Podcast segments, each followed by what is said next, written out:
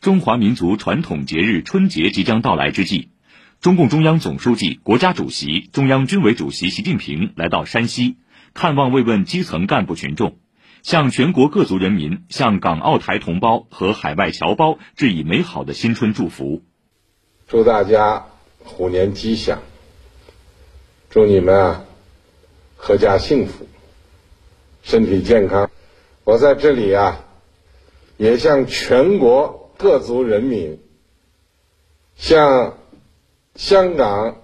特别行政区同胞、向澳门特别行政区同胞、台湾同胞和海外侨胞致以新春的祝福，祝大家虎年吉祥，生龙活虎。我也祝愿啊。我们伟大的祖国，山河锦绣，风调雨顺，国泰民安，繁荣富强。前左两天，习近平在山西省委书记林武和省长兰佛安陪同下，来到临汾、晋中等地，深入农村、文物保护单位、企业等考察调研。给基层干部群众送去党中央的关心和慰问。前天下午，习近平冒雪来到临汾市考察调研。去年十月，山西出现有气象记录以来最强秋汛，全省十一市受灾。霍州市施庄乡冯南园村是临汾市农房受损较为严重的村庄之一。习近平专程来到这里看望慰问受灾群众，听取了山西灾后恢复重建、秋冬补种。确保群众安全温暖过冬，加强防灾减灾和应急体系建设等情况汇报后，习近平来到受灾村民施红兵家中看望，看到施红兵一家正在做黏膜，习近平加入进来捏了一个枣花，并为面团点上红枣，欢声笑语中，一个个黏膜制作出来，格外喜庆。习近平指出，我一直牵挂着灾区群众。今天到山西第一站就来到这里，是要实地看一看灾后恢复重建情况，看到村容村貌干净整洁，生产生活秩序得到恢复，重建修缮的房屋安全暖和，家家都在忙年，年货备的也很齐全，庄稼地里孕育着生机，我感到很欣慰。乡亲们在生产生活上还有什么困难，党和政府要继续帮助解决。要统筹灾后恢复重建和乡村振兴，带领人民群众用勤劳双手重建美好家园，用不懈奋斗创造幸福生活。离开村子时，村民们高声向总书记问好，习近平给乡亲们拜年，希望大家以生龙活虎、龙腾虎跃的干劲，把日子过得越来越好。随后，习近平乘车来到汾西县僧面镇段村。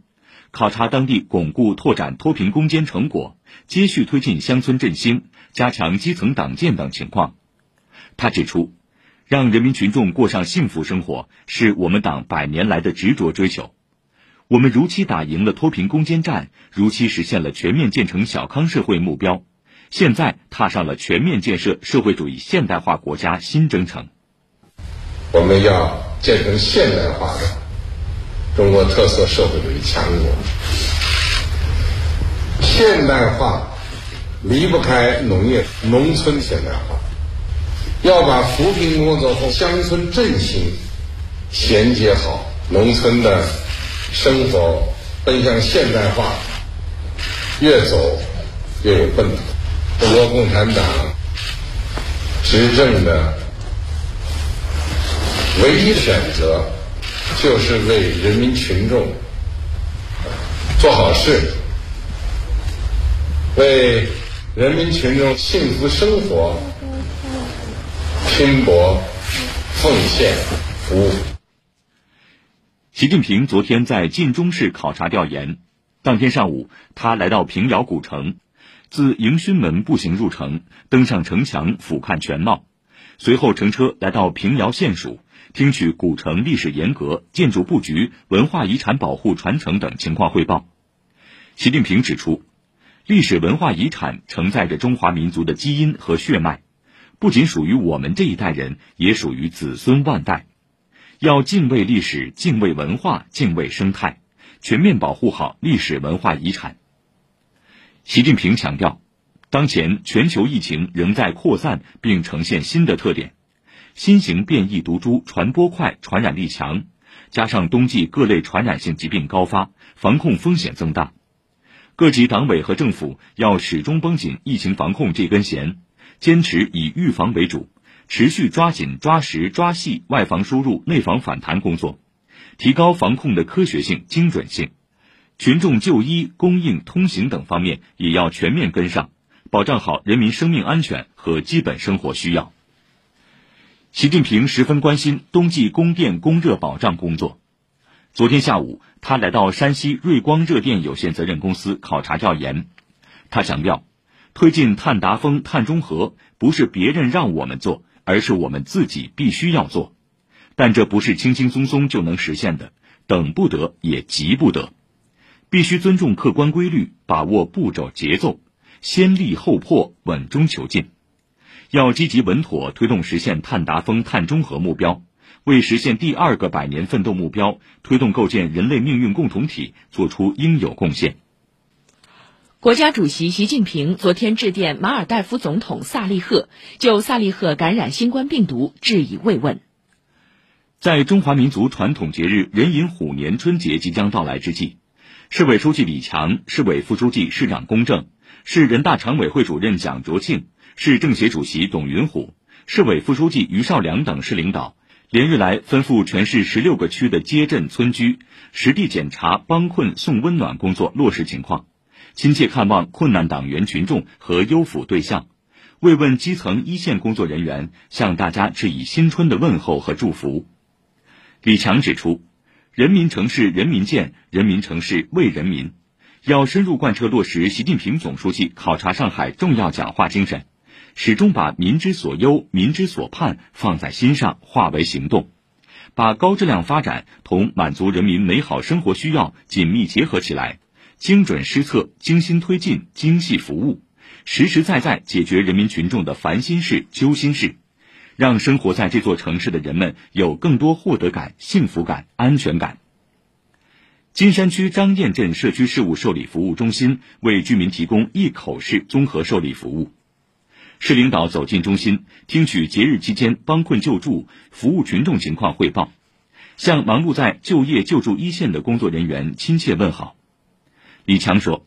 你们在服务人民群众的第一线，最了解和掌握他们的所思所想、所忧所盼，要更加积极主动地把群众急难愁盼问题归纳梳理、反映上去，推动解决，千方百计把党和政府的关心送达那些连反映自身困难能力也没有的对象，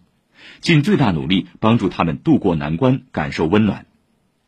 中心设有退役军人服务站。李强与工作人员亲切交谈，了解相关服务保障工作，指出全社会要进一步营造尊崇军人、尊重退役军人的浓厚氛围，书写新时代军民鱼水情新篇章。市领导还登门看望了困难党员蒋柏林家庭。今年八十岁的蒋柏林在部队入党，去年获得了“光荣在党五十年”纪念章。李强与老人并肩而坐，了解情况。向他致以新年的问候。老人告诉市领导，日常生活都有保障，村里的服务设施也越来越齐全。李强说：“夯实底线民生，保障基本民生，打造质量民生，都要紧紧围绕人民群众的实际需求，要认真倾听他们的呼声，全面了解他们的关切，把民心工程持续推进好，把民生实事持续办扎实。”让人民城市建设的美好愿景转化为现实图景，让老百姓共享城市发展成果和品质生活。公正一行来到漕河泾街道，详细了解徐汇区帮困救助情况。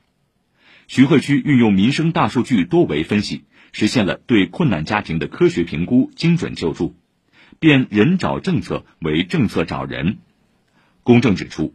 要充分运用两张网及大数据手段。提高帮困工作的精准性和时效性，及时发现沉默的少数，打造有温度的社会救助体系，持续提高群众的获得感。